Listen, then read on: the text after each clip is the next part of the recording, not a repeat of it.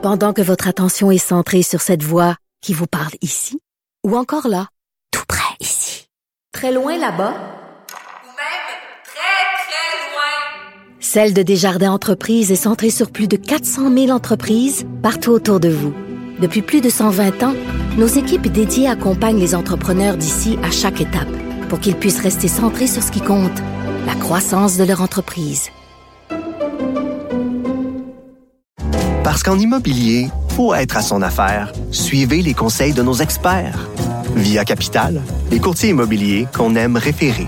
Bonne écoute. Arrêtez de vous virer sur une scène. J'ai eu mon! Yves Daou et Michel Girard vous rendent la monnaie de votre pièce. Vous écoutez Mêlez-vous de vos affaires avec Yves Daou et Michel Girard. Cube Radio. Depuis le début de la pandémie, euh, je ne sais pas si vous avez remarqué, nos visites au supermarché sont marquées par un nombre incalculable euh, de préposés qui nettoient votre chariot, vos poignées, les courroies de- des, caisses de votre sac. Faut-il mettre autant d'énergie encore sur l'hygiène dans justement les supermarchés? Pour en discuter, je reçois Sylvain Charlebois, qui est euh, directeur du laboratoire de sciences analytiques en agroalimentaire à l'Université de Dalhousie. Salut Sylvain. Salut. Écoute, je lisais ta chronique, là, puis ça a soulevé les passions. Là. Euh, moi, je vais faire souvent mon épicerie, puis effectivement, c'est euh, c'est tout un labyrinthe pour se rendre jusqu'à ta, première étape de prendre une, une première marchandise. Là. Euh, toi, tu estimes qu'il faut arrêter ce théâtre de l'hygiène, euh, et pourquoi? La science. Euh, écoute, au, au début, en mars 2020, euh, on s'embarquait dans une pandémie, on savait pas trop ce qui se passait. On connaissait pas trop ce virus-là.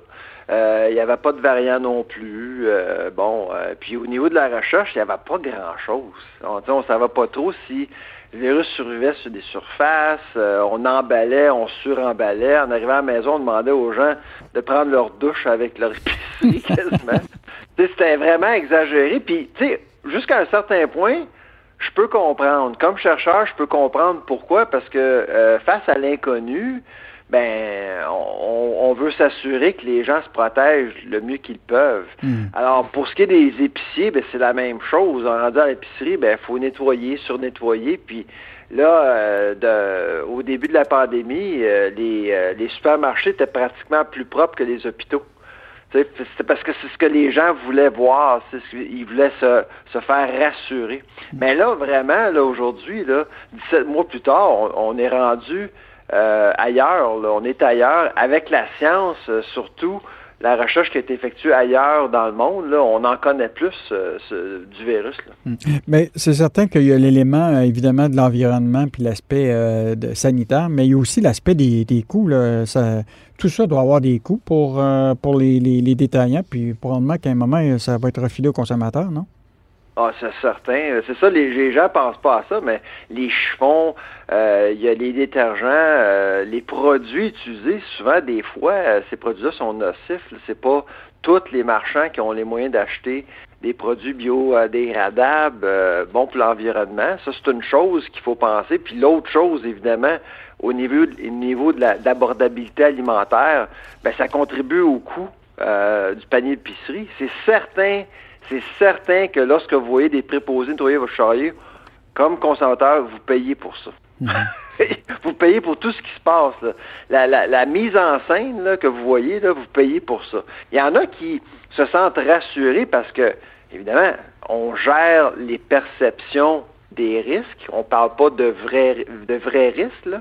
Euh, donc, je peux comprendre pourquoi que la mise en scène est nécessaire pour certains, mais moi, j'ai l'impression que de plus en plus de gens sont comme un peu tannés de se faire rappeler qu'ils sont dans une pandémie, puis sont un peu tannés de voir que peut-être, là, bon, euh, on amplifie les risques réels, parce que les risques sont quand même, pour certaines applications, sont microscopiques.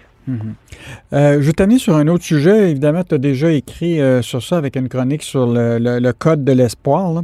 En fait, l'idée, Oui. là, c'est que, bon, on le sait, l'industrie alimentaire a, a été euh, un peu interpellée par le gouvernement canadien à la suite de, de, de l'événement de Walmart là, qui avait décidé d'envoyer une facture euh, ou des, des, une surtaxe à, à, tous ces fournisseurs avec des frais de développement pour leur infrastructure qui pouvaient être de 1,25 jusqu'à un développement du commerce en ligne de 5% Donc, une taxe aux fournisseurs, d'une certaine façon, euh, pour euh, permettre le développement de leur propre infrastructure. Ça a soulevé le tollé.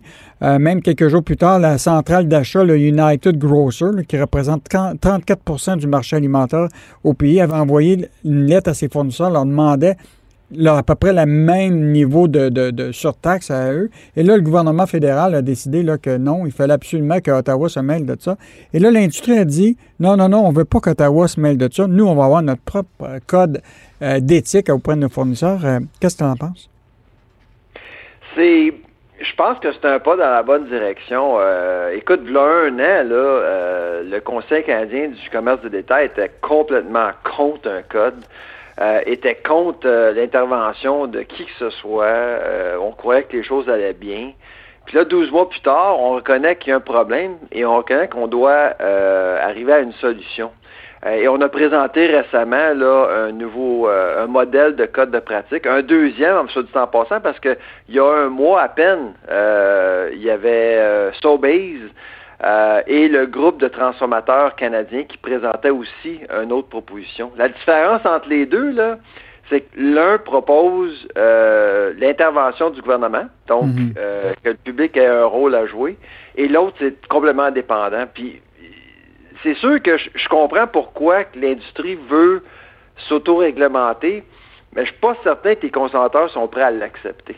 Surtout avec ce qui s'est passé avec le pain, là l'histoire du cartel du mm. pain il y a quelques années. Je ne suis pas certain que les gens, disons, auraient une tolérance par rapport à un modèle d'autorégulation.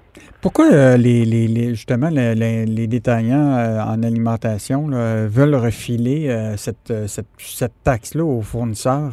pourquoi les autres même ne l'assument pas? Ben, c'est une culture, c'est vraiment ce qui surprend beaucoup de monde, c'est que c'est comme ça que les affaires se passent dans le domaine alimentaire. Pour avoir le droit de faire affaire avec un client, il faut le payer. C'est euh, un peu comme ça que ça, a toujours fonctionné comme ça.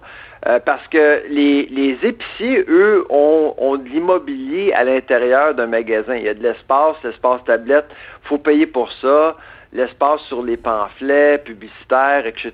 Donc, tout se paye, tout se monnaie. Les gens s'en aperçoivent pas, là, mais la publicité, le marketing, toute ce monnaie, puis il y a toujours une bataille pour ce qui est de l'espace dans un magasin. Alors, c'est un peu ça qui se passe, mais les gros gagnent et les petits perdent. Fait c'est pour ça que pour les consommateurs, l'enjeu du code peut paraître quelque chose comme lointain, mais ça va ça, nous affecte tous. Là. Euh, ça veut dire qu'on pourrait avoir plus de choix, plus d'innovation aussi à long terme. Est-ce que ce code-là euh, devrait donner de la place euh, davantage à ce qu'on appelle des produits québécois? Ben oui, absolument. Euh, tu sais, quand je pense au code, là, je pense surtout aux PME québécoises. Il y en a beaucoup, beaucoup au Québec. D'ailleurs, c'est au Québec où on transforme le plus euh, les denrées agroalimentaires dans la province. 60% de tout ce qui est produit à la ferme est transformé dans la province.